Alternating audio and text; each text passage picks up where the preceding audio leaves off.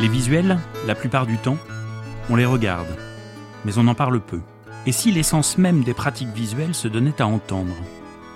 C'est l'ambition de ce podcast sur la pensée visuelle qui vous propose, pour une fois, de fermer les yeux et d'ouvrir grand vos oreilles. Nous partons à la découverte de la face cachée de la facilitation graphique à travers les voix de celles et ceux qui la pratiquent. Une façon de dessiner ensemble les contours de la pensée visuelle à travers les expériences de chacun. Bienvenue sur ce podcast, La pensée visuelle en ébullition. La pensée visuelle en ébullition, un podcast d'Éric Simon. Inspiration, parole de professionnel. Je suis ravi d'accueillir Sarah Joban dans le podcast La pensée visuelle en ébullition. Elle a débuté son parcours euh, de façon semblable au mien puisqu'elle a démarré dans l'enseignement. Bonjour Sarah. Ouais, bonjour Eric, bonjour tout le monde. Tout à fait, j'ai démarré en tant que professeur des écoles, exactement, en 2001. Et ensuite, tu as innové, tu as même créé de la formation pour euh, les enseignants, des, formateurs et également des parents. Oui, c'est ça. Là, bah, en fait, c'était une continuité. Tu vois, euh, tout le long, j'ai développé trois métiers. Donc, d'abord, enseigner moi-même aux, jeunes enfants et puis découvrir euh, la gamification finalement. Qu'est-ce qui pouvait euh, leur permettre d'avoir un parcours euh, rapide, facile d'apprentissage et qui donnait confiance en soi? Ensuite, on m'a demandé de former les profs et de partager bah, tous les trucs que j'avais trouvés, puisqu'on ne les avait pas donnés dans le kit de départ. et ensuite, quand j'ai commencé à vouloir créer des formations en ligne, à partager avec les profs aussi en ligne bah, mes astuces et tous les trucs de terrain, je me suis formée finalement à ce troisième métier de la formation en ligne, du coaching aussi business, puisque à la base, j'ai une formation aussi en marketing et stratégie. Et on m'avait demandé des conseils sur euh, bah, comment je fais pour avoir un business de formation en ligne, mais qui me ressemble et qui reste fun et qui reste aligné et qui, est ce que j'ai envie de transmettre aujourd'hui et ce qui est essentiel pour les gens. Donc, ça fait les trois et ça fait l'université du kiff pédagogique dans lesquels il y a trois, trois cursus finalement. Dans ton podcast, tu évoques souvent la notion de, pensée en arborescence et, de fun. Quel lien tu fais, Sarah, entre le fun en pédagogie et la pensée visuelle? C'est, euh, en fait, pour moi, ça a été une révélation. Euh, le visuel, c'est vraiment de pouvoir donner à voir ce qu'on ne voit pas encore. Et tu sais, quand on sait tu veux transmettre quelque chose, souvent il y a des choses qui sont soit théoriques, soit un peu abstraites, soit tout ça. Et le visuel arrive à ton secours. Et moi, j'ai 14 stratégies de gamification. La pensée visuelle, c'est l'une d'elles, autour des métaphores visuelles, etc. Donc, ça vient faciliter vraiment le travail de communication et de compréhension et puis de mémorisation, bien sûr. Et, euh, et le lien, si tu veux, c'est que au départ, c'est pas fait exprès pour être fun, mais il se trouve que de comprendre, de se sentir à l'aise, de voir, d'avoir des petits dessins, d'avoir euh, des trucs tout de suite palpables que le cerveau reconnaît beaucoup plus vite, ben ça devient vite fun, même quand tu fais rien de particulier qui est fun, tu vois. C'est le fun, c'est le résultat, c'est pas la volonté de départ. C'est ça qui est assez drôle d'ailleurs. Et du coup, tu l'exploites pour les apprenants et pour toi-même, pour euh, par exemple préparer une formation ou pour l'animer. Ouais, exactement. Euh, à force d'apprendre, tu te rends compte que c'est que c'est commode, c'est pratique. Tu vois que tes leçons, elles vont être plus visuelles, elles vont être plus impactantes. Euh, ce qu'on appelle la trace écrite, tu vois, c'est vraiment à la fin, je co-construis avec les apprenants et je me dis bon bah on repart avec quoi quoi concrètement? Parce que moi d'accord, je vous ai transmis des trucs, mais vous il vous reste quoi? Et c'est là le test de la trace écrite que euh, tu vois ce qu'ils sont capables de redire, de réécrire ou de dessiner d'ailleurs. Et du coup, euh, il y a cette idée que je me suis dit, mais ça c'est génial, mais, euh, mais moi aussi, je suis tout le temps en train d'apprendre. Pour préparer mes cours, pour, pour toujours améliorer ce que je propose, j'ai besoin d'apprendre. Donc, ce que je leur propose de faire pour apprendre plus vite, pour retenir plus vite, c'est valable pour moi, pour préparer mes formations envers eux, comme les apprentissages que je fais. Et puis le, troisième pan où j'utilise aussi la pensée visuelle, bah, c'est euh, pour y voir clair, parce que quand tu, deviens entrepreneur, euh, c'est tout un parcours aussi. C'est tout un parcours parce que quand, quand, tu te dis non mais moi je ferai tout dans ma vie sauf entreprendre, tu vois, tu dois surmonter plein de trucs.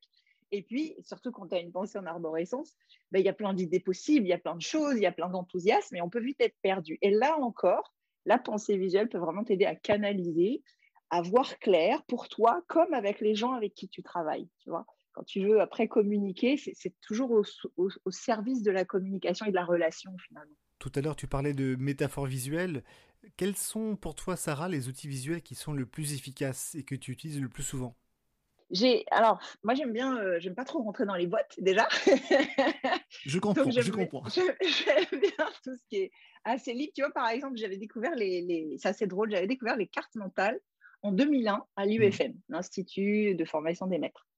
Et donc c'est quand même dingue c'est que moi je l'ai découvert on me l'a fait découvrir euh, dans un cours je sais plus lequel euh, de formation initiale alors que de l'autre côté, ça commence à être la mode depuis quoi Deux ans peut-être, tu vois, dans les écoles, ça commence un peu euh, à être la mode depuis deux ans. Et, tu vois, il s'est passé 20 ans alors que l'éducation nationale avait déjà pourtant ce savoir-là. Et euh, j'ai bien aimé commencer par la, carte mentale, ça m'a sauvé la vie pour pouvoir, euh, tu sais, tu, poses un truc au centre et puis après, tu exploses un peu dans toutes les branches. Donc ça, c'est assez pratique.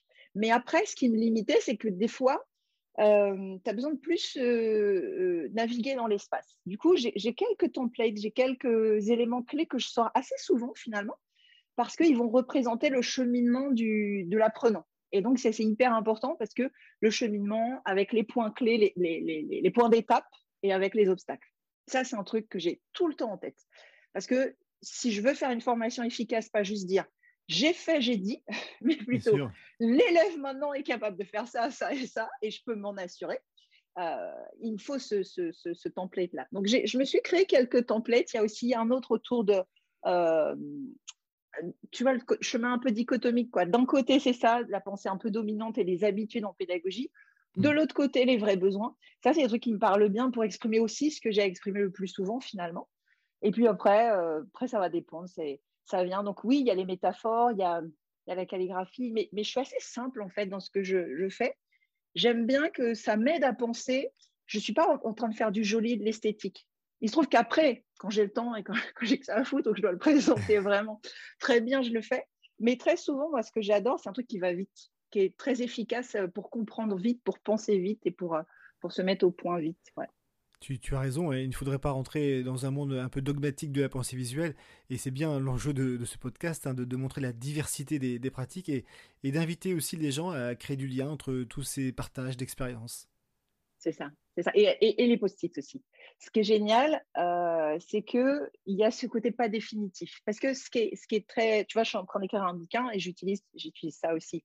Là, j'utilise Concept par exemple, euh, puisque c'est un canevas infini, donc j'adore.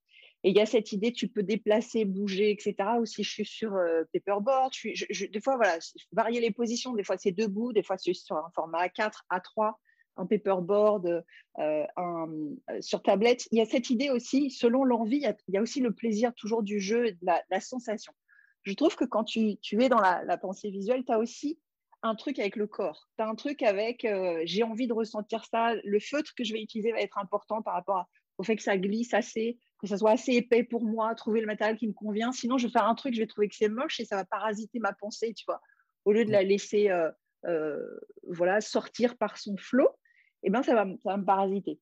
Et du coup, un truc qui va être important, les, post-it ou toutes les solutions qui me permettent d'effacer, de déplacer, de recommencer, euh, là aussi, ça libère. Parce que je sais que je n'ai pas à sortir le truc définitif, hyper bien, bien chiadé tout de suite. Sinon, ça, ça met, pour moi, en tout cas, ça met beaucoup de pression et ça peut m'empêcher de, d'oser même. Donc, c'est vrai que euh, ouais, le matériel va être important aussi. Et trouver ce qu'il nous faut, en tout cas, pour moi, ça a été, euh, ça a été essentiel. J'ai été bloquée jusqu'à un certain temps, jusqu'en 2018-2019. Et quand là, j'ai commencé à trouver le bon matériel, on m'a montré le bon matériel. J'ai suivi euh, plein de formations, mais j'ai suivi entre autres celle de Béatrice Lullier et, sur la facilitation graphique et qui m'a vraiment débloquée pour le coup. Et, et aujourd'hui, elle se présente vraiment comme débloqueuse de talent, mais moi, j'avais vraiment insisté pour lui dire il y a des trucs que je savais en théorie, ou je savais dessiner, je savais faire des choses, mais j'arrivais pas à tout assembler, à oser, à comprendre ce qui était bien pour moi, parce que toujours cette, cette idée un peu de rentrer dans une pensée unique. Il faudrait faire d'une certaine manière, et si tu n'y arrives pas de cette manière-là, ben, tu es nul et tu n'y arrives pas ou tu n'es pas doué, tu vois. Donc, euh, donc ça, c'est hyper important.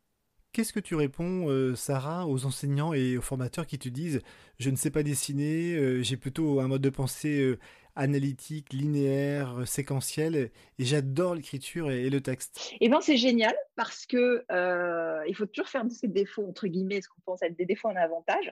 Déjà, dans la classe, il y a des personnes à qui ça, ça ne va pas parler forcément, qui vont se dire ah, c'est le bordel c'est le bazar, euh, ça va dans tous les sens. Moi, je préfère quand c'est de haut en bas, de gauche à droite.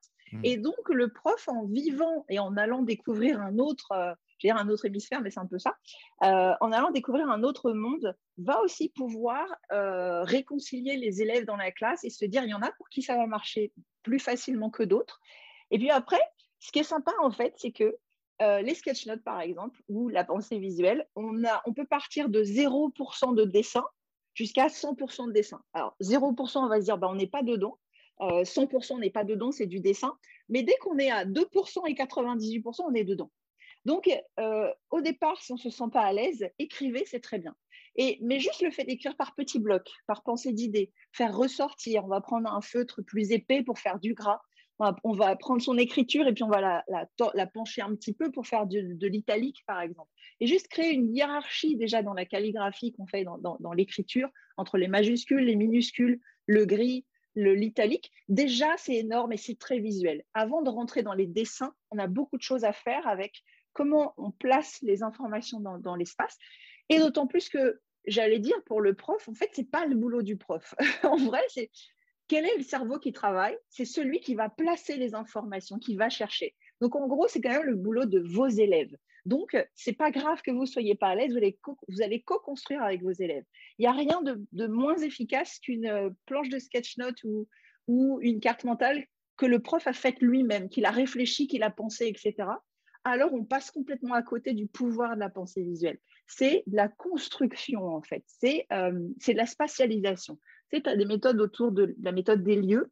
Pour moi, euh, les palais de la mémoire, la méthode des lieux. Pour moi, le, le sketchnoting, la facilitation graphique, c'est rien d'autre que euh, une façon visuelle de créer un palais de la mémoire.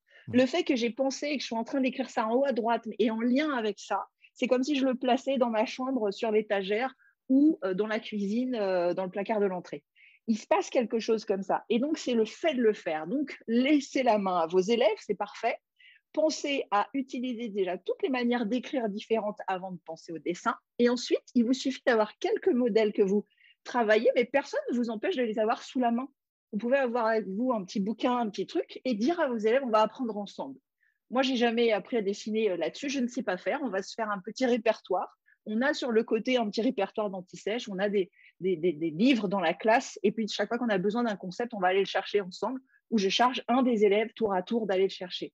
Au contraire, c'est très bien. Plus ça va être co-construit avec les élèves, plus ça va être efficace. Parce que le vrai truc, c'est le voyage qui compte.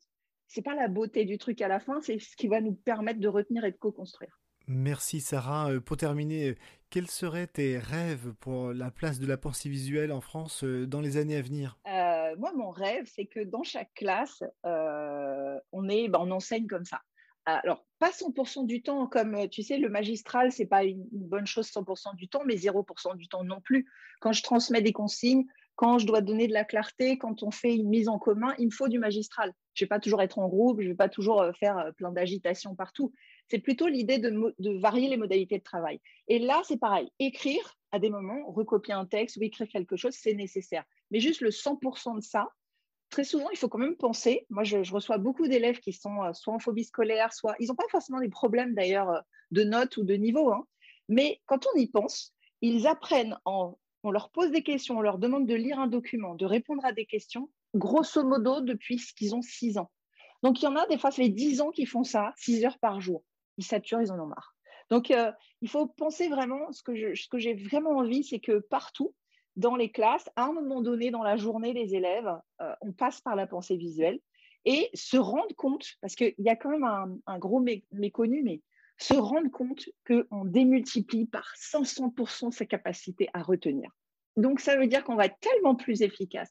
Et le temps qu'on croit perdre au départ, il est tellement gagné après avec des. On n'a plus aussi ce, problème de motiver les élèves, de, garder leur attention, puisqu'ils sont acteurs du truc. Donc, mon grand rêve, moi, c'est. Euh, alors, je garde un peu le secret, mais j'ai un gros projet là-dessus pour emmener plein de classes et leur apprendre à savoir se servir de la pensée visuelle et entre classes s'entraider, que petit à petit dans les, dans les, dans les établissements ça prenne et que chacun soit formé, que les profs se forment avec leurs élèves, parce que c'est aussi possible, et que ensuite ça soit une évidence, quoi, que ça soit facile, que ça soit fluide et qu'on puisse bénéficier de, de ce truc qui est pourtant si basique. Tu vois, on a appris, euh, on a appris à dessiner bien avant d'écrire.